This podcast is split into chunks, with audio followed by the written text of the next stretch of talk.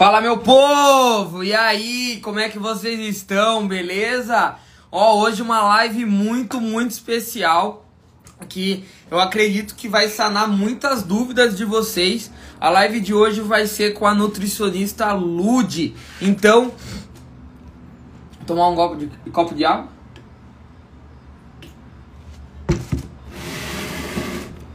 Mandar um ter.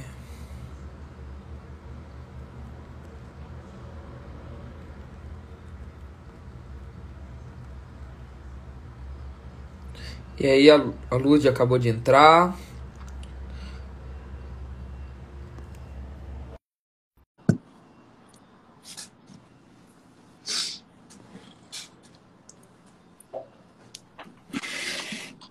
E aí, Lude? Fala, Bruno, tudo certo? Beleza? Tá me escutando legal? Tá conseguindo me ouvir? Tô. Eu tô, tô te escutando bem. Tá, tá tranquilo. Deixa eu só me ajeitar aqui, que como você entrou, meu. Beleza. Minha câmera ficou. Acho que aqui tá. Dá pra me enxergar legal. Vou mandar o um aviãozinho aí pro pessoal. Foi corrido seu dia hoje? Nossa, hoje foi. Foi porque tinha, eu tinha algumas pendências aqui, eu faço é, estágio com uma nutricionista, né? Então a gente teve consulta hoje para acompanhar, então teve bastante coisa fora da rotina, foi bem legal. E por aí? Aqui também foi corrido. Hoje, como as minhas aulas voltaram, né? Então minha parte da manhã foi completamente tomada, né? Com as coisas da faculdade. Então, tá bem corrido para mim, mas aos poucos a gente vai se ajeitando, né? Eu é, geralmente é. Pode falar, desculpa. Não, a gente vai se acostumar de novo com a rotina antiga, né? Depois da pandemia. É... Que a gente tinha antes da pandemia, né?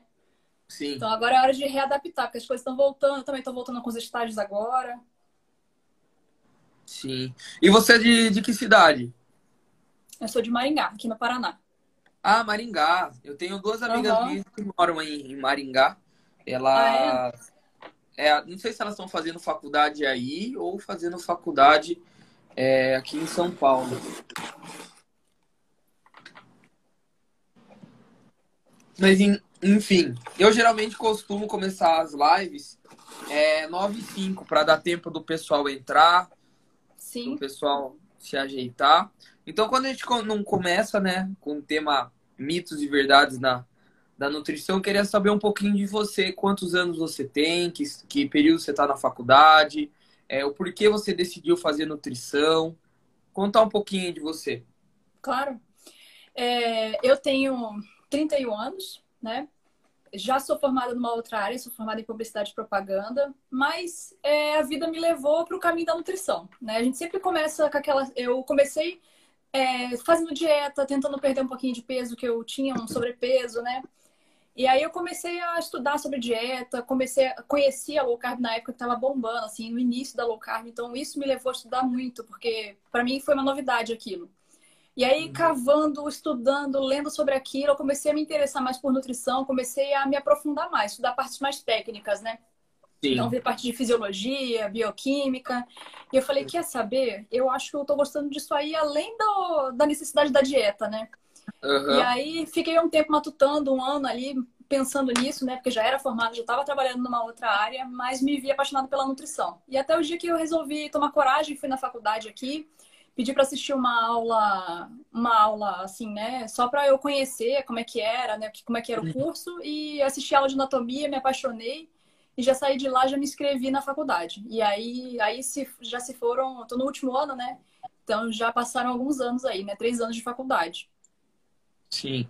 É, outra pergunta também que você falou, né? Eu, geralmente, essa faculdade que eu tô fazendo de educação física é a minha primeira. Qual que foi na sua cabeça de você é, fazer uma faculdade, então acredito que você fez o, o, ensino médio, né? Então saiu, acho que provavelmente fez Enem, as provas tradicionais, e no momento que você estava, você decidiu fazer é, publicidade e propaganda. E aí você se fez a é, publicidade e propaganda, se formou, teve um, um emprego, estava empregada. E qual que foi o seu ponto de mudança, né? Você falou que é, começou a gostar da parte de, de low carb, de dieta, mas qual que foi o período de realmente você mudar? Porque a gente é muito acostumado a viver na zona de conforto, né? Qual que, o que, que te levou realmente a, a mudar drasticamente em, em, relação a você encontrar o tempo do seu trabalho, encontrar um tempo é, para você se dedicar à faculdade e na hora que aconteceu essa troca, que você realmente falou, não, é isso que eu que é meio que é o meu propósito. Qual que foi essa chave? Olha, essa chave eu defini assim que eu entrei na faculdade, porque assim, eu já estava formada, já tinha uma carreira, né? Já estava trabalhando na área numa empresa boa aqui, né? Que tem, é uma empresa é, de âmbito estadual. Então, estava numa empresa bacana. Só que assim, eu sempre tive na minha cabeça que eu queria ter algo para mim, né? Eu queria ser dona do meu próprio negócio. E em algum momento isso sempre mexia um pouco comigo. Estava ali adormecido e foi, eu fui vivendo com isso. E uhum. aí, quando eu comecei a estudar nutrição e eu comecei a ver, caramba, eu acho que eu tenho uma possibilidade aqui de empreender numa área que eu gosto.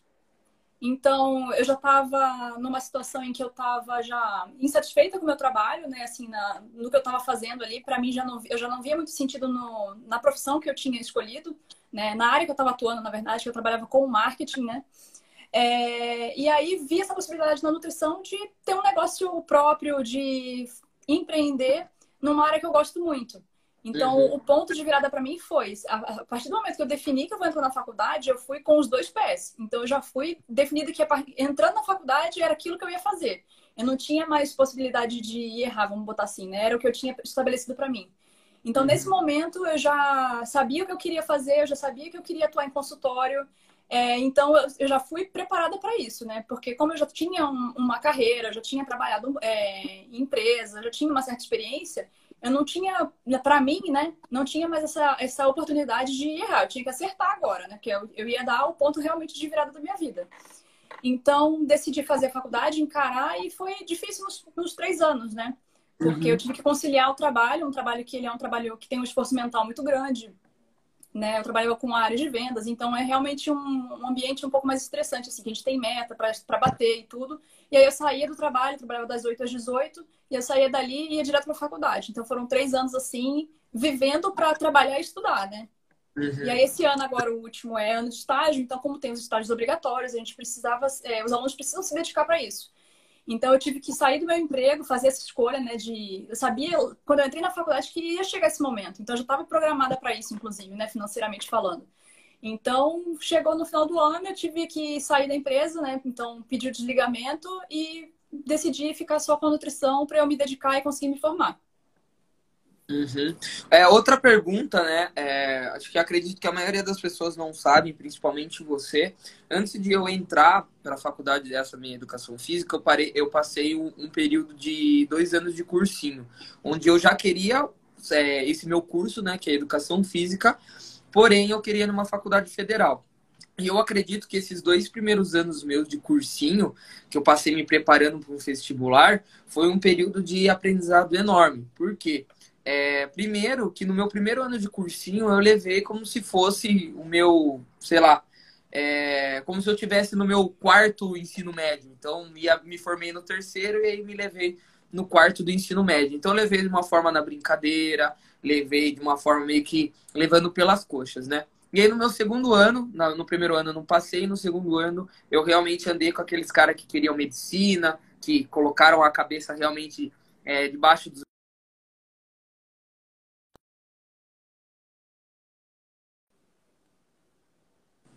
Voltou. Voltou. Deu uma travadinha rápida, mas já voltou. Uhum.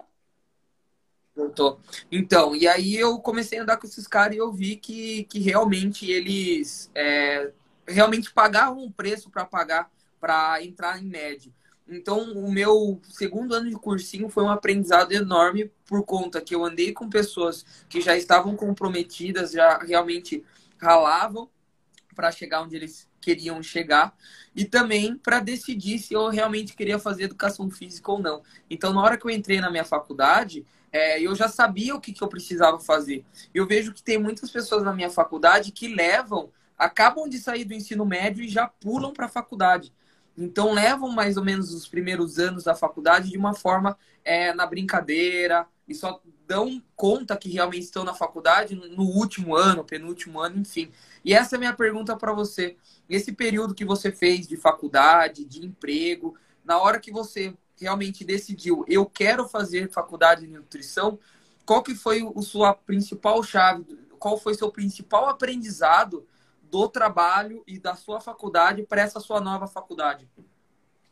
Eu acho que o principal é a maturidade que a gente tem, né? Então, outras pessoas que eu conheço, amigas que estão fazendo a segunda faculdade, a gente sempre nota isso, né? A nossa entrega, o nosso empenho é muito maior. Porque a gente tem, claro, é, num segundo, numa segunda faculdade, você já tem meio que estabelecido o que você quer. Então, você já tem um objetivo lá na frente. Então, você vai com outra cabeça. Né? No início, quando você sabe ensino médio, geralmente você está muito imaturo ainda, você não sabe se é exatamente aquilo que você quer. Às vezes é uma oportunidade que surgiu é, e fez você entrar naquele curso. Então, muitas coisas acontecem no, quando você sai do ensino médio. Né? Então, você realmente, quando você parte para segundo, a segunda, para segunda faculdade, para a segunda graduação, você já está com uma cabeça é, mais madura. Então, você sabe onde você tem que focar, você sabe quais são as matérias que, de repente, pensando friamente mesmo, as matérias que você tem que é, passar, as matérias que você tem que se dedicar, porque são matérias que são pilares para a sua profissão. Então, tudo isso você tem maturidade para saber lidar, entendeu? Então, acho que o principal aprendizado que eu trago da faculdade anterior e do trabalho é essa questão de maturidade, saber aproveitar esse momento. Legal, legal. E agora, acho que já deu uma, uma bela introdução de quem é você. A gente trocou uma experiência muito bacana aqui em relação à minha faculdade, a sua segunda faculdade. Sim. E agora realmente a gente vai entrar na, na nossa área que a gente gosta bastante. Semestre passado eu tive nutrição e tem muitas coisas que eu, que eu adorei na parte de nutrição. Talvez essa daí seja a minha segunda faculdade também. E a primeira pergunta que eu queria fazer para você é que eu recebi uma pergunta hoje de um seguidor e ele estava falando é sobre fazer alguma atividade física em jejum. O que, que é uhum. esse jejum, jejum intermitente, como que é o conceito de jejum e principalmente se pode fazer ou se não pode fazer algum uhum. exercício físico em jejum. Então vou passar a palavra uhum. para você agora, que uhum. começamos. Beleza. Até antes de eu responder a pergunta dele em relação ao jejum, eu queria só fazer um adendo, né? Eu, eu entrei na faculdade por conta de estudar o meu interesse na low carb, que foi assim que eu entrei, né, no universo da, uhum. da nutrição. Mas a gente vai estudando e aí vai entendendo. Quando você vai aprofundando nos assuntos, você vai procurando um artigo científico, enfim, você vai se aprofundando realmente naquilo, você começa a ver as nuances, né? Que a low carb, que era uma visão que eu tinha antes de entrar na faculdade por ser leiga no assunto, né? Então, que de repente a low carb era a única opção e a gente. Hoje eu sei que não, porque eu estudei isso. Então, hoje eu não tenho muito essa linha, né? Eu tô só esclarecendo, porque como eu falei da low carb, eu não trabalho com. Não tenho uma identificação com a linha low carb. Acho que a gente tem que trabalhar sempre a nutrição de uma maneira individual, né? Então, o meu foco no meu Instagram é esse. Então, eu falo muito sobre essa questão de você não precisa fazer uma restrição severa, você não precisa cortar carboidrato, você não precisa cortar um chocolate. A gente consegue conversar e ajustar as coisas, né? Mas falando especificamente do jejum intermitente, quando a gente fala de exercício físico, os estudos mostram que fazer o jejum fazer o aeróbico em jejum ou fazer o aeróbico alimentado não existe muita diferença. Né? A gente tem até um pouco de oxidação de gordura maior no, jejum, no aeróbico em jejum, mas o gasto calórico ele meio que se equivale. Então não uhum. faz diferença. O que a gente fala é, se a pessoa geralmente treina de manhã era o meu caso quando a gente estava antes da pandemia, né? Então eu fazia o treino de manhã, ia às seis e meia para academia. Então, como eu fazia musculação, a musculação me deixa muito enjoada. Então eu não podia comer antes, senão eu ia render no treino, ia começar a me dar né, desconforto, azia. Então, se uma pessoa que não consegue treinar é, alimentada, ela treina em jejum e come depois, não tem problema. Se ela está treinando para hipertrofia, uhum. é interessante que ela faça uma refeição boa antes de dormir. Então, fazer uma ceia legal com carboidrato, para você chegar no dia seguinte no treino logo cedo, né, com o carboidrato aí disponível para você queimar, né, e ter energia para o treino. Uhum. E aí, falando do jejum intermitente, é, é uma estratégia que a gente tem também que pode ser usada para casos específicos. Então, uma pessoa que de repente ela não tem é, fome de manhã, ela não tem necessidade de tomar café, ela não gosta, ou ela, a rotina dela é muito corrida e ela pula o café da manhã e isso não faz falta para ela, por exemplo, pode ser uma pessoa que se dê bem com o jejum intermitente. Aquelas pessoas que elas gostam de tomar café da manhã, então, eu sou uma pessoa que eu gosto de sentar, passar o café, tomar o café, ter essa rotina de manhã, né? Então, eu sou uma pessoa que eu já não me identifico muito com o jejum, então é muito individual. Então muita gente fala, ah, mas eu emagreci com um jejum intermitente, né? Eu, foi o único jeito que eu emagreci. Porque foi a forma que você conseguiu de atingir o déficit calórico, né? Que é gastar mais calorias e comer menos. Então, mas isso não significa que o jejum ele é melhor do que as outras dietas. É só que você se identificou com ele, você se deu melhor e você conseguiu manter um déficit calórico assim. Mas tem gente que vai comer de 3 em 3 horas, que vai comer de 4 em 4 horas e vai conseguir emagrecer também.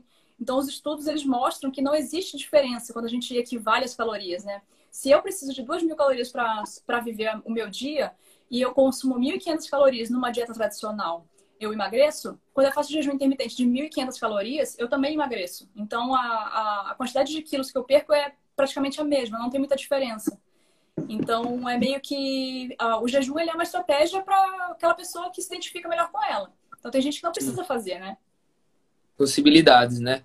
E uma, uma, coisa, uma coisa que você falou é, é, referente à sua linha de trabalho. É, eu tô com, a, com, o papel, com a caneta aqui, porque basicamente é uma aula, né? Então eu gosto de e pegar os insights.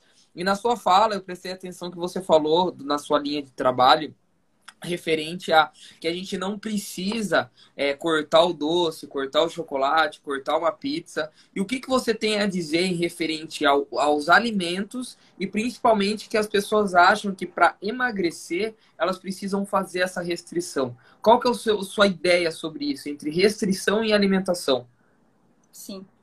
Olha, o que eu digo para você é baseado em estudo, tá? Então, são cursos que eu fiz, artigos que eu li. Então, eu não estou tirando nada da minha cabeça. Tudo baseado uhum. em estudo, realmente. Então, assim, a base que a gente tem para emagrecimento, para eu emagrecer, para o meu corpo queimar aquela gordura que está estocada, ele precisa ter uma necessidade para isso. Então, eu preciso estar tá comendo menos, eu preciso estar tá gastando mais e eu preciso que ele entenda que, opa, tá faltando energia aqui. E aí, esse opa, tá faltando energia aqui, ele pode ser comendo uma barrinha de chocolate depois do almoço, pode ser sem comer isso. Então, o que é importante para o emagrecimento é o déficit calórico, essa é a primeira base. E aí, uhum. lógico, a gente precisa ter uma alimentação saudável para que isso aconteça de uma maneira adequada, né? Com saúde. Então, óbvio que não dá, é inviável você pensar em fazer um emagrecimento comendo só fast food, tomando refrigerante. Uhum. Mesmo que isso seja em déficit calórico, você vai emagrecer, mas isso não, não tem saúde. E aí chega num ponto em que falta nutriente e as coisas começam a não funcionar direito. E aí, inclusive, atrapalha o processo de emagrecimento, mesmo estando em déficit calórico. Uhum. Então, é importante a gente saber equilibrar. Então, assim, é, não precisa cortar o chocolate. Ah, porque tem gente que ama chocolate, come chocolate todo dia, mas a gente precisa ajustar. Então, eu preciso ter uma base saudável, eu preciso ter uma base de déficit calórico, e eu posso ter, um, em alguns momentos, ou do dia ou da semana, em que eu me permito comer um chocolate que esteja dentro dessa contagem de calorias, né? Que esteja dentro desse contexto saudável. E ainda uhum. assim eu consigo emagrecer se tiver tudo bem ajustado. Sim, eu vejo também que, que muitas pessoas, na hora que elas querem né, ter um, hábitos mais saudáveis, elas pegam tudo aquilo que não está fazendo bem para elas e joga do lixo, restringindo da noite para o dia. Você, como nutricionista, você é, fazendo já estágio na área de nutrição, você tem algum relato de é, algum alguma coisa que você pode passar né, para as pessoas na, em relação à restrição? Tipo, quando a pessoa restringe, se ela realmente consegue ao longo prazo é, continuar com aquela alimentação saudável, qual, quais que são as dicas né, para ela não restringir, mas assim substituir? Porque muita pessoa quer resultado da noite para o dia, né? Então, ela tá há anos fazendo a mesma coisa, com a mesma rotina, comendo os mesmos alimentos, e aí do nada ela quer mudar. E ela acha que a mudança acontece só na hora que você restringir. E eu acredito que na hora que você restringe é, e você tem a brecha, você come, acaba comendo muito mais, às vezes aí já vai tudo pro, pro água abaixo. Qual que é o seu relato, assim, como nutricionista e, e pessoa também que pratica dieta, vive aquilo que realmente fala? Uhum. Olha, o que eu posso dizer para você de experiência própria e até de relato realmente de acompanhar esse universo, né? acompanhar os pacientes dos estágios e tudo mais, é assim, da mesma maneira que as pessoas querem o resultado do dia para noite, depois elas reganham do dia para noite também, entendeu? Porque na base da restrição, ela não é sustentável o emagrecimento. Você faz por 15 dias, mas aí depois você não aguenta mais fazer. Porque você saiu de, um, de repente de um ambiente onde você comia livremente, você comia fast food, você comia muito doce, enfim, tinha ali uma. Estava desorganizada a alimentação. Quando você sai disso, vai do 8 para 80, isso é uma mudança muito drástica para você. Então, é uma, é uma mudança de hábito. E a gente sabe que a mudança de hábito é desconfortável, né? Uhum. E aí, assim, a gente tem uma questão ainda psicológica, que é aquilo, quando é proibido, aquilo fica mais na sua cabeça, né? Então, se eu falar para você, não pensa no elefante cor-de-rosa, você vai pensar no elefante cor-de-rosa. Você não vai pensar no elefante cinza, entendeu? Então, é mais ou menos isso. Então, se eu ponho na minha cabeça que eu não posso comer chocolate, eu fico, caramba, mas eu não posso comer chocolate. E aí isso começa a crescer dentro da gente. E isso dificulta, porque daí você vai passar o dia inteiro pensando no chocolate, chateado, porque não, né, tá pensando nisso e não consegue fazer dieta. Daí chega no momento que você fura e come chocolate, daí entra naquele, naquele ciclo, né? De frustração, fica chateado, e aí volta a fazer outra dieta restrita e não consegue sair desse ciclo. Então, o que eu observo é isso. As dietas restritas, elas, elas dão resultado no curto prazo, isso é fato, a gente vê, né, isso. Tem aí as dietas de 21 dias, que você emagrece 10 quilos, mas você reganha esse peso. Você reganha e é pior, porque quando você faz a dieta restrita, você tem uma perda de massa magra maior, e na hora que você reganha esse peso, você não ganha massa magra, você só ganha gordura. Então você está ganhando mais gordura do que você já tinha antes, entendeu? Então não adianta, as dietas que são muito restritas, que você tira algum macronutriente, ou carboidrato, ou elimina alguma coisa, gordura, enfim, ou uma restrição que você não se permite comer as coisas que você gosta, porque a alimentação também é prazer, né? A gente precisa ter prazer no comer. Isso faz parte, isso é uhum. fisiológico pra gente, né? Então, se você tira todo esse prazer e você mexe desse jeito de uma maneira muito drástica, é insustentável. Então, o que eu mais vejo é isso: a pessoa entra num ciclo de dieta restrita, ela fica por pouco tempo, e aí na hora que ela sai, ela já sai querendo comer o mundo. E aí, obviamente, o corpo dela que tá naquele modo econômico, né, para economizar energia, ele, caramba, tá vindo bastante energia agora, então eu posso armazenar, né? Porque ele cria essa, esse mecanismo também, né, de sobrevivência. Então não adianta. É, eu sempre digo aqui para os seguidores também que a gente precisa ter paciência. Né? A gente leva um tempo para engordar, precisa de um tempo para emagrecer também. E isso uhum. não precisa ser nada sofrido, não precisa ter restrição severa. Óbvio que a gente precisa fazer uma restrição calórica.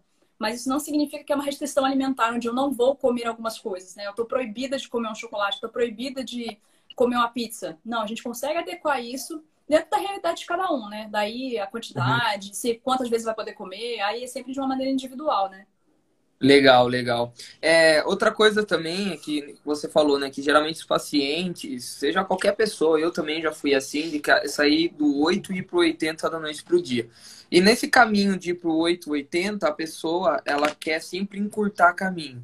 E na hora que ela encurta o caminho, agora ainda mais, né, com com internet, assim, ela vai lá, pesquisa no Google qual exercício, né, voltado para minha área, qual exercício é para emagrecer. Aí, voltado na sua área, quais alimentos que emagrecem. E aí ela vê no mercado alguns. É, alguns produtos né, desse mercado de fitness aí, relacionado para a área do emagrecimento. É, relacionado a, ao chá seca barriga, ao Desinchar, ao Herbalife. E qual, o que, que você pode falar em relacionado a qual que é o conceito desses, é, desses produtos, né, de, que, pro, que prometem né, emagrecimento rápido, saudável e relacionado às bases da nutrição? Certo. Olha, o que a gente tem, a base da nutrição é basicamente o que ali, né? A gente precisa ter uma alimentação variada, diversificada, ela precisa ter nutrientes, ela precisa ter prazer também, ela precisa ter, né, ser agradável. Então eu preciso levar em consideração o gosto, né, das pessoas. Então eu gosto de comer, sei lá, arroz com feijão, você pode ser que não goste. E aí tudo bem, não tem problema, porque isso é gosto pessoal. Agora, quando a gente fala desses Sim. produtos é, que eles prometem esse emagrecimento rápido ou prometem o emagrecimento em si, já começa gera uma desconfiança, né? Porque assim, é, quando a gente pensa em termogênico ou algum alimento ali que acelera o metabolismo, todos os estudos que a gente tem, na verdade, eles mostram que a gente não. A, a, o que a gente tem de aumento de, de metabolismo, de taxa metabólica, ela é muito irrisória. Até porque, assim, se a gente pensa em uma, num sistema de aumentar o metabolismo, de acelerar o metabolismo, isso é contraproducente para o corpo. Porque daí eu estou queimando mais energia, é algo que ele não quer fazer, e aí, assim, quando eu faço isso termogênico ou qualquer coisa que mexa com o metabolismo, ele a gente não consegue mexer nisso porque é muito regulado. Se eu aumento a temperatura, se eu aumento essa termogênese, eu corro risco de é... a gente tá, entra na parte mais técnica assim, né? Mas aí desnatura a proteína, enfim, são... não tem como acontecer, entendeu? Simplesmente não tem como. Então, assim, o que esses chás, seca barriga, chá verde, chá de bisco, essas coisas, eles aumentam muito, muito pouco o metabolismo. A gente tem, acho que, exemplos até de cafeína que aumenta 10% do metabolismo. Então, por exemplo, se eu sou uma pessoa que eu como mil, se eu preciso de 1.500 calorias, ele está aumentando 150 calorias só. Então, se você for parar para analisar, não faz tanta diferença. É muito melhor eu fazer um déficit calórico, montar uma dieta, focar nisso, focar num exercício bacana que vai é, elevar né, essa minha queima de caloria, do que ter, ficar gastando dinheiro com coisas que são muito caras e que dão pouco resultado. Entendeu? Então, assim, ah, lógico, um chá, ele pode te auxiliar, ele pode ser, mas eu digo que ele é cereja do bolo. Porque se você não fizer nada da sua alimentação, não mudar nada nos treinos, não fizer uma atividade física, tomar o chá por si só não vai resolver. Uhum. Então, o que resolve é a dieta e o treino, né? E é lógico, o chá, o termogênico, eles podem vir aí como um, uma cereja do bolo apenas. Sim. É, teve duas perguntas aqui já. Queria até falar para o pessoal que se estão gostando né, dessa live, do tema que, que a gente está abordando, é, manda um aviãozinho aí para alguns amigos, coloquem coraçãozinho, que isso daí incentiva cada vez as pessoas saberem um pouquinho mais, né? E que se tiverem perguntas também pode fazer. E teve duas perguntas. A primeira é da Gi, que ela falou se a gente pode falar um pouquinho mais é, sobre os casos em que o objetivo é ganhar massa muscular. É, se, se a Gi pudesse ser um pouquinho mais específica, ser relacionada a treinos, relacionada à alimentação, enfim. Mas pegando o geralzão, né? Qual que é a dica que, que você dá para aquelas pessoas que querem elevar a massa muscular? Quem com Quem esse objetivo, massa né? muscular, né? tem que comer. É a pessoa que tem que comer, entendeu? Porque da mesma maneira que eu preciso, quando eu quero emagrecer, eu diminuo as calorias para fazer o meu corpo queimar aquele estoque que eu tenho, quando eu quero aumentar a massa, a massa magra, né, eu quero gerar uma hipertrofia, eu preciso comer mais, porque eu preciso dar mais energia para o meu corpo construir essa massa que eu não tenho. Então a pessoa precisa uhum. comer realmente mais. E aí, geralmente, o que eu vejo de erro, assim, clássico, quando a gente pensa em hipertrofia, é que as pessoas exageram muito na, na proteína e esquecem o carboidrato. E aí, quando a gente pensa em hipertrofia, pode até parecer estranho, mas é muito mais importante eu cuidar muito bem do carboidrato e aí, em segundo plano, a proteína, né? Porque a proteína, ela tem uma função ali de, ai, é, estimular a síntese proteica. E lógico, a gente precisa ter proteína, porque a proteína é como se fosse o tijolinho, né? É com ela que eu vou construir os meus músculos. Só que uhum. se eu não tiver o carboidrato também para me dar energia, para ter estímulo do treino, para poder treinar muito bem com qualidade, eu também não vou criar esse estímulo de ganho de massa magra. Então a alimentação ela é fundamental e ela é até, eu diria que você precisa ter uma alimentação muito mais regrada do que até no próprio emagrecimento. Para criar uhum. essas sinalizações, né? Sim. E aí ela fez, é, acho que agora ela foi um pouquinho mais específica, que ela falou se só alimentação é suficiente ou se faz necessário de uma suplementação. Não, a princípio, a, com a alimentação é possível ganhar massa magra, tá? Não, é, não tem necessidade de, de, de suplemento. Lógico, a gente pode trabalhar com suplemento também, né? A gente tem o whey protein que facilita. Né? O whey ele não é exclusividade para quem quer hipertrofia, mas às vezes uma pessoa que ela para ganhar massa magra ela precisa comer muita proteína e às vezes ela não tem uma capacidade de comer tudo aquilo, né? Porque quem quer ganhar massa magra come bastante. E aí, principalmente as mulheres têm um pouco mais de dificuldade de comer muito, né? Maiores volumes. Então, às vezes, um shake ali de uma maneira líquida é mais fácil de você consumir do que comer um pedaço de carne com alguma coisa, entendeu? Sim. Mas basicamente, com alimentação é suficiente. Sim, em relação mais à praticidade, né? Eu tenho Exato. um metabolismo muito acelerado, porque eu joguei muitos anos futebol na, na minha vida, então eu tenho, como eu queria é, ganhar massa muscular, o meu, a necessária, comer bastante, né, comer altos é, índices, fugiu a, a palavra agora, eu precisava comer bastante, para falar bem claro. E às vezes eu não conseguia comer a demanda que a nutricionista me pedia, então daí... Tem que ser bem fracionado, né? É, daí a gente suplementou. Então me ajudou muito. Então, chegar à tarde, geralmente ou no meu lanche da manhã ou no meu lanche da tarde, eu tomo uma dose de hipercalórico ou de whey protein. É, outra coisa, é, uma pergunta bastante interessante é, que fizeram aqui o Rafa foi em relação a carboidrato à noite faz mal. A gente até na, nos bastidores né, colocou esse tópico que provavelmente é o pessoal ia perguntar. Relacionado a carboidrato faz mal à noite, qual que é o, o conceito? Olha, o que a gente tem é que não existe isso, né? Então, uma banana de manhã tem 200 calorias, à noite ela também tem 200 calorias. Então, a gente não tem essa alteração. É, não tem, é mito realmente essa questão de não poder comer carboidrato à noite porque engorda, não tem muito isso. A insulina trabalha do mesmo jeitinho, então a, a verdade é que não tem diferença. O que a gente sempre fala é que, independente do que você for comer, que você não coma muito tarde para não atrapalhar só a questão do sono e tal. Mas não tem problema nenhum você comer uma fruta, comer uma banana antes de dormir, fazer um sanduíche leve, lógico, com um tempo aí entre a refeição e a hora de dormir, né? Para poder você dormir, é, ter qualidade de sono. Mas não tem problema nenhum. Comer um mingau de aveia, enfim, arroz com feijão na hora da janta, não tem problema nenhum. Tá. É uma, uma dúvida minha, tá? É, antes de dormir, o recomendado, é, visando que eu treino cedo, né? Então, 5 horas da manhã, agora eu tô, tô começando a treinar. É, pro meu caso, seria melhor eu comer um carboidrato de alto índice glicêmico ou de baixo índice glicêmico na, na parte da, da noite? Para quem não sabe, você pode explicar um pouquinho o que, que é claro. alto índice glicêmico, baixo, para depois você entrar na minha pergunta? Aham. Uhum. Quando a gente fala de índice glicêmico, a gente está meio que relacionando a questão da velocidade com que eu vou absorver aquele carboidrato. Então, é a velocidade com que ele atinge a minha corrente sanguínea e eu ativo insulina. Na realidade, quando a gente fala de índice glicêmico, é... assim, a gente nem não é o melhor parâmetro que a gente tem para avaliar a qualidade de carboidrato, né? A gente fala. O ideal seria que a gente olhasse a carga glicêmica, porque a gente está falando de quantidade e uhum. qualidade de carboidrato. Então, na hora de dormir, Sim. não faz muita diferença, tá? É, principalmente se você for dormir, é tranquilo, porque a partir dali você não vai fazer mais nenhuma atividade, então não tem muito problema você preferir consumir um de, de alto ou de é, baixo índice glicêmico. Porque a gente não. Você vai dali, você já vai deitar, então não tem esse gasto, né? E aí a única diferença é que se você consumir um de alto índice glicêmico, rapidamente ele cai na corrente sanguínea e vai ser estocado. Uhum. E aí, é, que nem você falou, né? Ele estoca e aí na hora que eu vou dormir, geralmente o nosso metabolismo já tá embaixo e geralmente o pessoal associa isso, né? Então, estoca rápido, o nosso metabolismo tá baixo e aí estoca. Então, se a pessoa não fazer exercício físico regular, aí ela vai culpar o carboidrato que ela comeu à noite. Mas geralmente não é isso. Aqui a, a o metabolismo é, o dela, na verdade. Que eu tô falando. Pode falar. É, o estoque que eu tô falando é o estoque de glicogênio. Ele não estoca como gordura. Porque assim, uhum. tem um contexto, né? Então, assim, uma pessoa que se alimenta muito bem, que ela tá trabalhando para uma hipertrofia ou para um emagrecimento, mas ela treina de manhã, então a gente tá fazendo no contexto daquela pessoa. Então, ela consumindo o carboidrato à noite, ele é estocado como glicogênio e aí você tem energia no músculo, né, para fazer os treinos no dia seguinte. Ele não é estocado como gordura.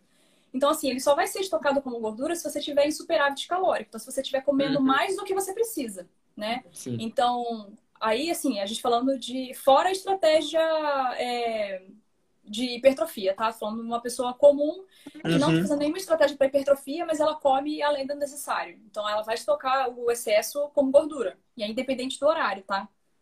Sim. Legal, isso daí, independente do horário, não sabia. É, o Rafa também fez outra pergunta, mas embaixo um, um parceiro meu, né, um grande irmão meu, fez assim, ó. Por que ainda em 2020 as, as pessoas ainda é, banalizam o carboidrato? Por que as pessoas têm tanto medo assim do carboidrato? E depois eu entro na pergunta do, do Rafa. É, eu acho que é essa questão mesmo. A gente tem visto na mídia aí a disseminação de dieta low carb, cetogênica, como é, os milagres, né? O que a gente precisa é a única fórmula que funciona para emagrecer. E aí as pessoas acabam tirando, né? Carboidrato, tira o arroz, tira o feijão.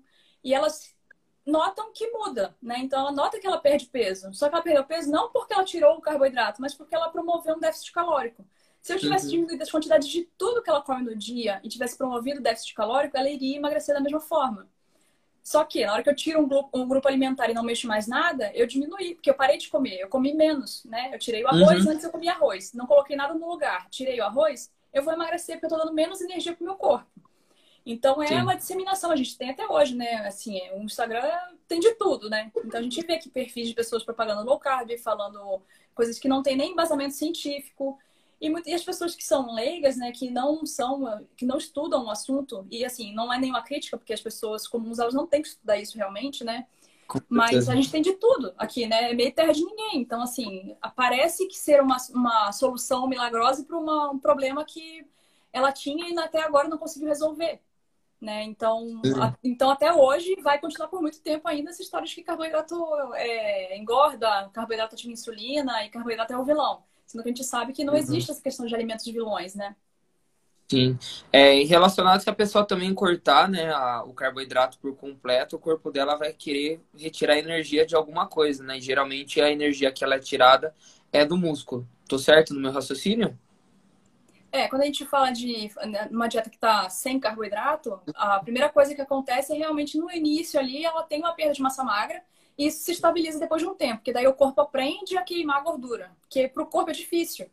É, é, o tipo de energia que para ele é mais trabalhoso de gerar, né? Pegar a gordurinha que está lá na nossa barriga, né? Enfim, pegar essa gordurinha e transformar ela em energia. Então, esse é um processo que é muito difícil para o corpo. Então, ele sempre vai procurar os caminhos mais fáceis, né? Ele, é, ele trabalha no modo econômico. Aquilo que dá menos trabalho é o que ele vai fazer. Então, no primeiro Sim. momento, você perde muita água, porque você diminui é, carboidrato, né? O carboidrato, quando ele fica estocado no músculo, ele puxa a água junto. Então, quando você tira carboidrato, você diminui o carboidrato do músculo, você diminui água. E aí você tem uma perda é, de massa magra no início, e depois se estabiliza e começa realmente a queima de gordura. Só que aquele peso inicial que as pessoas se empolgam na low carb ou na cetogênica, basicamente é água e músculo. E aí depois é. que entra a queima de gordura de fato, né? Mas aí a pessoa já desanimou da dieta, entendeu? Ela já tá na restrição e já tá abandonando de novo. Sim. É, as pessoas, né, elas meio que se baseiam em, em balança, né? Em peso. Mas o pessoal não entende que no nosso corpo ele é composto por gordura, por massa, por osso, enfim, por água. Então, na hora que você entra na balança, meio que é uma, uma métrica meio que é, que não tem validade, porque você não sabe as porcentagens de tudo aquilo. Então, tem vários relatos também, né? É, que daquele falso magro, daquele, daquela pessoa que tá magra, mas ela tem menos, ela tem mais gordura do que massa, do que massa muscular, então fica desregulado. Então, é sempre importante ela procurar tanto nutricionista e também tanto um, um profissional é, de educação física para poder tirar as medidas dela para realmente ela ver, ó, você tem tanto de massa muscular, você tem tanto de gordura. Então, você realmente se basear só no peso, aí a pessoa, na hora que ela está na academia, ela está fazendo um, um processo né, de hipertrofia, ela sobe na balança e ela vê que ela está com menos peso, é, ela fala, ah, nossa, não adiantou nada, eu estou me matando aqui na dieta, estou me matando, mas nada resolve. Mas ela não entende que a, o, a, o músculo ele pesa muito mais do que a gordura. Então é a gente precisa ter essa passar essas informações para as pessoas para elas realmente verem, né, que o processo é lento, é calmo, mas sempre visando a saúde. E aí o Rafa Sim, fez a, a, pode falar, pode falar. É, o que a gente vê assim, a pessoa fica incrédula, né? Porque ela vê que o corpo dela mudou, mas a balança não. Ela fala, caramba, mas o que aconteceu? Mas é justamente isso, você está queimando gordura e você está construindo músculo, né? Porque você está fazendo, uma, tá fazendo exercício, está fazendo musculação. Então, assim, o que é mais importante? É eu ficar olhando para a balança ou é eu ver a composição do meu corpo, que ele está mudando, que aquela calça que ficava apertada está entrando, que as roupas estão caindo melhor? Então, é isso que as pessoas têm que levar em consideração também, né? Tem muito daquela questão também, ah, eu comi um monte de besteira no final de semana, me pesei na segunda-feira, estava um quilo mais gordo. Meu Deus, assim, não é que você está um quilo mais gorda, porque como você está consumindo mais carboidrato você, e mais sódio por conta de alimentos industrializados, você retém mais água. Então, uhum. o corpo, ele, assim, a gente não tem essa capacidade tão louca de construir gordura de um dia para o outro, né? De acumular dessa forma. A maior parte desse peso que a gente tem, que oscila de um dia para o outro, geralmente é água. Então, a gente uhum. sempre, até se, se for o caso de fazer uma medição, ah, quero acompanhar o peso, que faça na balança, sempre na mesma balança, que faça com o mínimo de roupa possível, né? De preferência, se for em casa, de, sei lá, roupa, roupa íntima, ou se for na academia, sempre com a mesma roupa, sem tênis, mesmo horário, de preferência de manhã, que é um horário que você acabou de acordar, não está inchado, não comeu nada. Então, tudo isso tem que ser levado em consideração, né? Sim, com certeza. E aí o Rafa, né, pegando todo esse gancho aí que ele falou, ele falou, ó, quem quer emagrecer deve diminuir um pouco os carboidratos. Acho que a gente já falou meio que aqui, né, que não precisa, né, ter essa diminuição, só saber a mas se quiser complementar um pouquinho do que é, ele assim, a, a, diminuição do carboidrato, ela pode ser uma estratégia, mas aí ela tem que entrar dentro do contexto. Então, uhum. Então, assim, precisa restringir carboidrato para emagrecer? Não precisa, não é uma coisa condicional, né? Não precisa fazer isso para conseguir emagrecer. Mas ela pode ser uma estratégia em algum momento. Ah, a pessoa já perdeu peso, né? Já está numa dieta e está começando a sentir que tá, a velocidade com que o peso cai, né? Que o emagrecimento acontece, ela começa a diminuir. Então, ela pode ser uma estratégia a ser utilizada, uma, uma restrição leve, assim. A gente não, não precisa simplesmente cortar tudo, né? Mas uhum. não é necessário. Para emagrecer, não é necessário. Sim. E pegando esse gancho do carboidrato, acho que todo mundo tem, tem grande dúvida né, de carboidrato, carboidrato, carboidrato. Tem diferença entre o, carbo, é, o arroz branco, arroz integral, batata doce, batata inglesa? Não sei, é, pelo menos esses foram os dois exemplos que me vieram na cabeça agora. Uhum. Qual que são a diferença desses dois alimentos, né? Porque o pessoal fala que o arroz integral é mais saudável do que o arroz branco. Para uhum. você quiser é, realmente ter um processo de hipertrofia, tem que comer batata doce e frango. Você fez até uma postagem hoje, né? Que era sobre batata doce para maromba. Eu é, não, porque não ficou esse, esse estigma, né? De que batata doce é coisa de marombeiro, né? É, é, é o frango com batata doce, né? Sim, sim. Mas assim, sim. O, que a gente, o que a gente tem é que os alimentos que são integrais, arroz integral, pão integral, eles são mais nutritivos porque eles estão íntegros, né? Vamos colocar assim. Então, eles têm a casquinha ali da, do arroz, ele tem mais fibra, que é o principal diferencial. Mas quando a gente olha para a caloria, a diferença é muito pouca. O que muda realmente é esse teor, assim, o arroz ele tem um pouquinho mais de nutrientes no arroz integral, o pão integral também, é, e lógico, ele tem muito mais fibras. Só que aquele negócio, é o que eu sempre falo, uma pessoa que ela fala, olha, eu não gosto de arroz integral, eu odeio, é uma coisa que eu não consigo comer. Mas é uma pessoa que come fruta ao longo do dia, que ela come bastante vegetal, ela come salada, ela come legumes. Não tem por que eu tirar o arroz branco, fazer ela comer um negócio que ela odeia sendo que ela tem uma alimentação super saudável, ela tem fibra nas outras refeições, nos outros alimentos. Então ela pode comer o arroz branco e caprichar ali nos legumes, entendeu? Nas frutas, é, na aveia que ela faz lá com iogurte, granola, porque ela tem outras fontes de fibra no dia dela. Agora, se é uma pessoa que, ah, eu não gosto, não sou fã de legumes, não gosto de comer, aí para ela pode ser uma opção comer arroz integral, entendeu? Porque a gente precisa ter fibra na alimentação. Então, tem essa questão. É... E aí ficou o estigma da batata doce, que é quer emagrecer, come batata doce. Batata inglesa não pode porque engorda. Mas eu já fiz até tem posts antigos também aqui no, no feed, né? E que você vai ver a diferença, na verdade, a batata, a batata doce ela é um pouco mais calórica do que a batata inglesa. Só que ela tem mais fibra também. Uhum. Então, ela, quando a gente pensa do ponto de vista nutricional, ela tem um pouquinho mais de nutrientes, ela tem um pouco mais de fibra. Mas é aquilo, não é uma coisa que, tipo, eu preciso comer só batata doce e não devo comer nunca a batata inglesa. Eu posso comer batata normal também, não tem problema. O importante é que a gente sempre tem uma alimentação variada, né? Mas a diferença da, ah, entre alimentos integrais e refinados, assim, o mais refinado, ou, ou, o, arroz, o arroz branco, o pão branco, não tem, não tem, não é uma coisa que você precisa excluir da alimentação. Você pode consumir também, não tem problema nenhum. Desde que o contexto todo esteja bacana, né? Uhum, legal, legal. E o Matheus fez uma pergunta aqui é, bastante interessante também.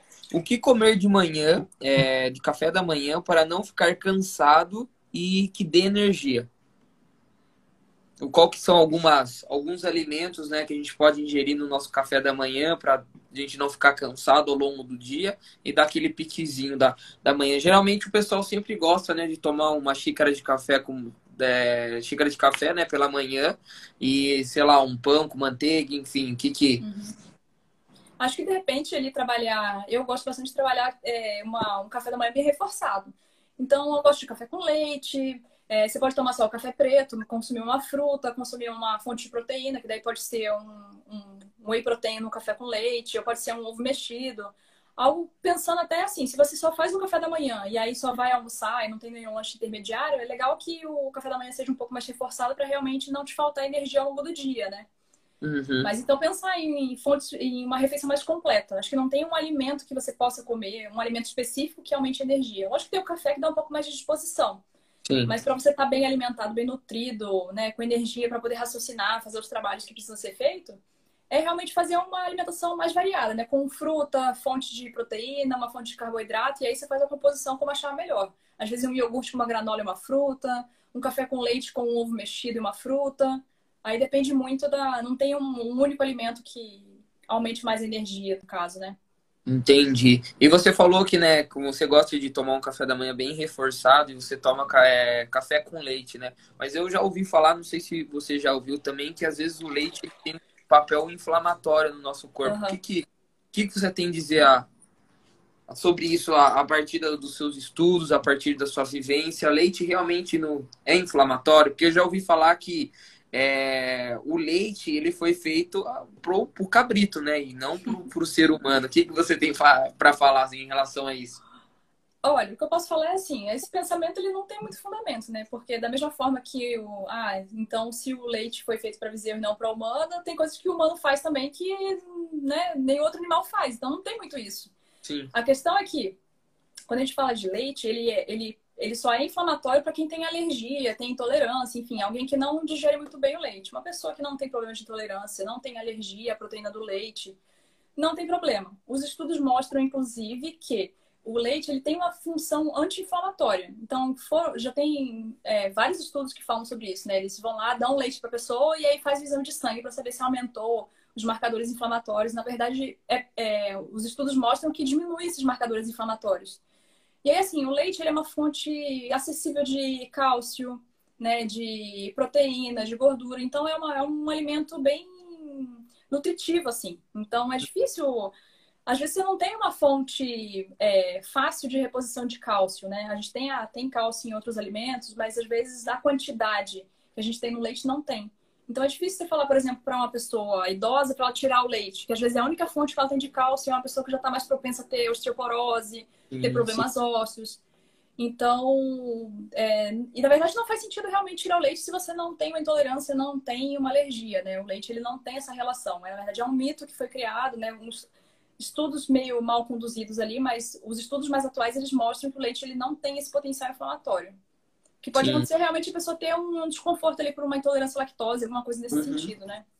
Legal. É, eu, uma vez, eu não sei se você já assistiu um documentário chamado Dieta dos Gladiadores na Netflix. Você já chegou a assistir?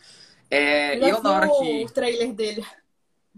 O trailer. E para quem acho que nunca assistiu, né, essa, essa série da Netflix, eles pegam basicamente eles banalizam todos os, os alimentos de origem animal e só quer ir para o lado é, vegetal da, das pessoas vegetarianas, porque fala que é, a carne de, de, de vaca tem muito, muito é, muitas substâncias do, do, frango, do peixe também, não é nem saudável comer peixe porque tem muita amônia. E qual que é a sua, sua visão de... Você chegou a assistir esse documentário ou não? Não, eu não cheguei a assistir ele, mas eu vi o trailer e eu vi também a repercussão que deu no meio dos nutricionistas, assim, né? Mas o que a gente Sim. tem ali, na verdade, não dá para levar muito em consideração porque não foi um, um, um documentário baseado em, em artigo científico. Uhum. Ele tinha, lógico, a bandeira ali é, vegetariana, né? E ele se embasou em alguns, é, algumas análises, alguns estudos aí meio duvidosos. Então, o que a gente tem, na verdade, é que a carne, os alimentos de origem animal, eles não têm nenhum malefício para o ser humano. A gente sempre comeu, evoluiu comendo isso, inclusive. Então, não tem muito problema. Lógico, a pessoa que ela não se dá bem com a carne, ela, não, ela sente que ela não, não gosta de comer, sei lá, para ela não cai legal, tudo bem a gente ajusta a dieta dela para uma alimentação sem carne, né? A gente faz uma alimentação é, vegetariana, vegana que seja, com todos os nutrientes que ela precisa, equilibrada, saudável. Mas isso não significa que comer carne é ruim. Né? Então, assim, a gente não tem esse, essa relação direta de que carne faz mal, né? Sim, sim.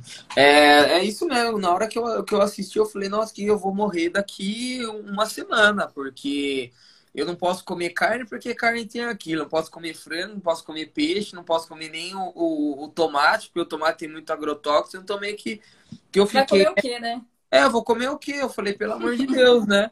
Então, eu meio que fiquei até assustado, até pensei por um momento virar vegetariano na minha vida, vegano. É, eu gosto muito é, dessa de, de, cozinhar e de culinária, até tanto é que eu fiz uma live com uma amiga minha e a gente fez panqueca de, de soja, tudo e ficou é, muito, muito gostoso.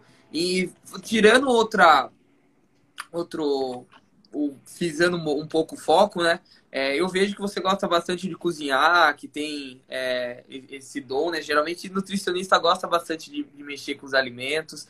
É, o que, que a, a, culinária e a nutrição relacion, é, te ensinou relacionado a tratar o alimento? em relação a você não colocar tempero pronto? Qual que são os problemas, né? Já pegando esse gancho, qual que é o problema do tempero pronto, né? Eu gosto bastante de usar o, o, básico, é cebola, alho, é alguns temperos aí do, do empório aqui de, de, da minha cidade que eu compro. Então, que, qual que foi o seu ensinamento de culinária, de, de nutricionista, de tempero?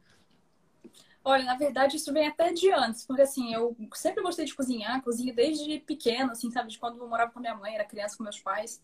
E na minha casa, a minha mãe já não tinha muito essa questão. Ela nunca gostou, nunca foi muito fã de usar esses temperos de pozinho, caldo quinó, sazon, essas coisas, né? Nunca teve muito isso. Então, eu não, eu não criei, eu não cresci com esse hábito, né? Então, já tem um ponto positivo por aí. Mas quando a gente pensa no ponto de vista nutricional, realmente não é legal, porque ali você tem uma concentração de sódio muito grande num pacotinho. É, você tem outros aditivos ali também que não são legais, conservantes, corantes. Então, realmente são, é o tipo de coisa que é, não é recomendado que você utilize, né? E assim, se a gente já parar para pensar que na nossa rotina alimentar a gente já tem alimentos que são industrializados, que já tem concentrações altas de sódio, de conservante, para que, que eu vou colocar isso na minha comida? Uhum. Sendo que eu tenho alho, cebola, tempero, é tudo questão de hábito. Então, óbvio, se você cresce acostumado a comer comida temperada com pacotinho, você vai notar a diferença, porque é, a, as coisas que tem ali dentro daquele pacotinho para realçar o sabor do alimento, é, é a comida fica muito mais saborosa, assim, né? É, você tem aquela hiper é, palatabilidade da comida. E aí, quando você parte para fazer a comida com temperos mais naturais, você vai sentir essa diferença. Mas é questão de saber brincar com os temperos mesmo. Então, utilizar eu gosto bastante, por exemplo, de ter páprica em casa. Então, páprica doce, páprica defumada, para você botar numa carne, num frango, para você temperar uma batatinha que você vai fazer assada. Porque são coisas que dão um sabor diferente no, na comida, sabe? Usar um, um temperinho, um, um orégano, um cheiro verde, enfim, esses temperinhos que são secos também são legais, esses que não tem. que é tempero mesmo, é erva, né? Então, é uhum. é saber trabalhar esses, esses temperos, saber utilizar o sal também. Porque o sal é tempero, né? O sal ele salga a comida, mas ele não tempera. Então você precisa realmente enriquecer a comida, trabalhar com um azeite legal, de repente, colocar um cebola, colocar alho, colocar umas ervas diferentes aí para você realçar o sabor. E aí assim, conforme você vai cozinhando, você vai descobrindo também o que combina mais, o que não combina. E aí você vai desenvolvendo essa, essa relação mais íntima com a cozinha. Tudo é questão de hábito. Se é uma pessoa que não cozinha muito, ela vai ter um pouco mais de dificuldade no início, mas nada também que com o aprendizado ali com o processo de cozinhar não se aprenda, né? Sim, é, eu aprendi a cozinhar é, por influência da, da minha mãe e por conta que eu procurava vídeo do, do YouTube. Então, acho que é principalmente nessa quarentena né, que a gente está vivendo, é, a gente realmente tentar fazer coisas novas que a gente não fazia antes. Então, se você não tem habilidade com, cozinha, é, com, com fogão, com a cozinha, enfim, é um, um, um hobby né, para você praticar. E não tem sensação melhor do que você sentar na mesa e comer sua própria comida e falar, nossa, que maravilha que eu fiz. E, e na sua fala, você estava falando em relação ao azeite eu vejo também que tem muitas pessoas é, que tem diferença na hora que eu for é, fritar alguma carne ou grelhar, sei lá, fazer alguma carne para mim comer, qual que é o óleo mais recomendado? É, aqui em casa eu tenho o, azeite de oliva, eu tenho a manteiga, eu tenho a banha de porco e tenho o, o óleo de cozinha. Mas o que eu mais uso é a banha de porco. Então eu coloco ela um pouquinho e ela tem origem animal também, então eu acredito que ela é mais saudável. Mas qual que na hora que eu for fazer qualquer alimento nessa na, na frigideira ou enfim, qual que é o, o mais recomendado desses tipos de, de óleos, né? Qual que usar? Qual eu posso usar para ter uma alimentação assim, uhum. O ideal seria a gente cozinhar com azeite, porque ele tem um perfil melhor de ácido graxo, né? Ele é, como ele já é de uma, uma fruta, que é a oliveira, então ele não tem um processo de refinamento muito grande. Então ele é um óleo assim um pouco mais natural. Em segundo lugar, a gente pode usar sim os óleos vegetais, óleo de soja, óleo de canola, óleo de milho. É, eles são melhores porque eles são óleos poliinsaturados, então eles não elevam, e inclusive para pessoas que têm o colesterol alto, eles ajudam a diminuir, diminuir o colesterol, o colesterol ruim, então, eles têm essa, essa função também. Então, quando a gente fala de gordura saturada, que daí é a gordura da manteiga, é a banha de porco, são gorduras que têm um perfil mais inflamatório. Então, se a gente parar para analisar, bom, eu já como carne, eu já como, né, é, é, carnes de origem animal ali, frango, porco. Então são carnes que, mesmo que eu consuma os cortes magros, ainda assim eu tenho um teor de gordura saturada ali que está entremeado na carne, né? Que ela já vem ali, tem um, percentual de gordura da carne. Então não tem necessidade de colocar mais esse tipo de gordura na alimentação. Então, assim, ah, usar a manteiga para fritar um ovo, para fazer um ovo mexido de manhã ou para passar no pão, não tem problema. Utilizado de pequena quantidade.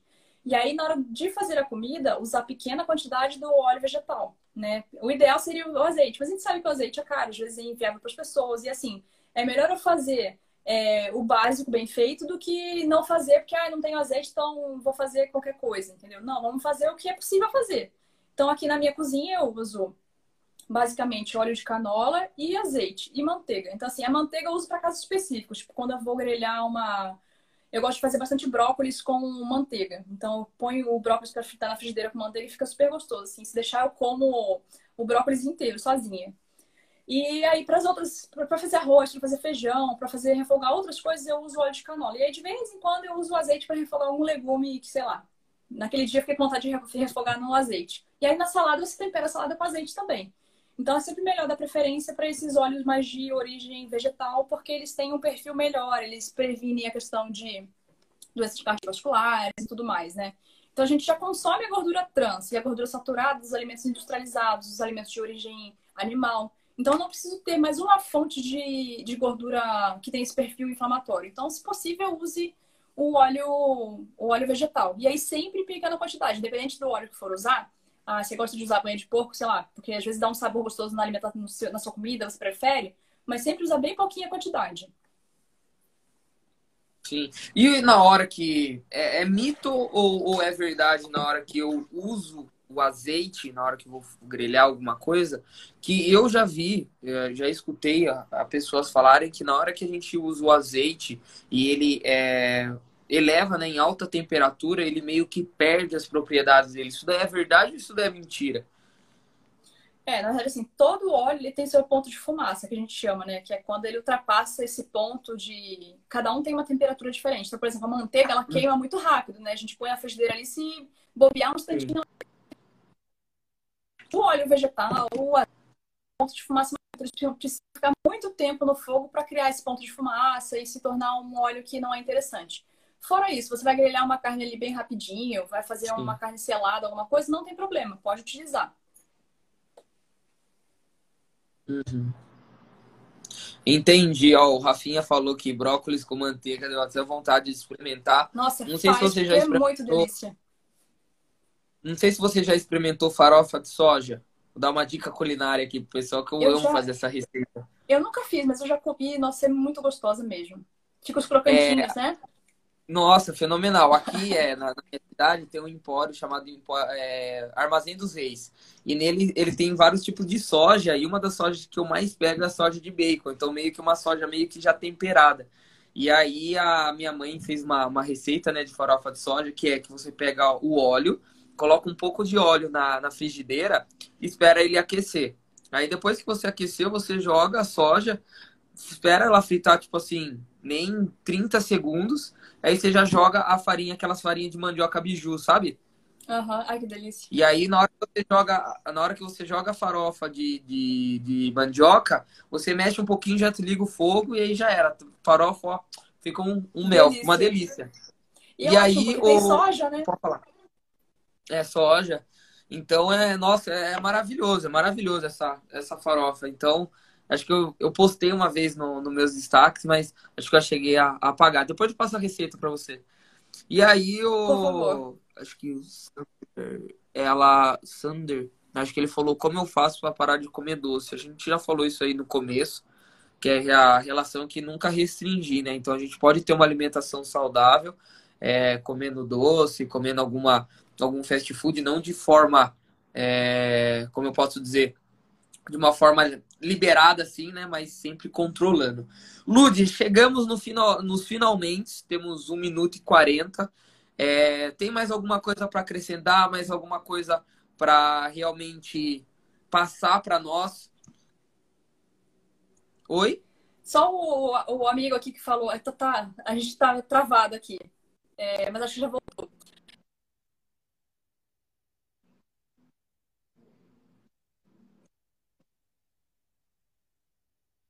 voltou. a questão do doce. Então, assim, isso vai sumindo rapidamente, mas depois você vê o vídeo lá. É, quando você restringe demais o doce, você fica com muita vontade de comer doce. Quando você se liberta disso, você às vezes você nem lembra que tem doce em casa. Então, tem que ter essa questão, entendeu? De, tipo assim, não se sentir proibido de comer. Mas vê o vídeo lá que você vai entender o que eu tô falando. Sim. O Matheus também perguntou se a live vai ficar salva. Vamos salvar essa live? Pode ser? Bora, claro. Travou aqui. Bora, Bora então, vamos salvar essa live então. É, Lud, queria agradecer você é, por, por esse tempo aí que você é, separou para agregar conhecimento é, para mim, para meus seguidores, para os seus seguidores também. Muito obrigado, que Deus abençoe demais sua vida. É, se o pessoal quiser qualquer coisa, a gente pode voltar outro dia para falar de outros assuntos. Então, muito obrigado de coração. Aprendi demais com você na noite de hoje. Então, muito obrigado mesmo, de coração. Eu que agradeço pelo convite e, nossa, foi super legal aqui. Você vem trazendo os assuntos, vem puxando né, os assuntos também. Foi super gostoso, agradável. A galera que participou aí também. Obrigado demais. Foi muito legal. Muito obrigado, viu, pessoal? Chegamos aí a oito segundos. Muito obrigado mesmo. Que Deus abençoe.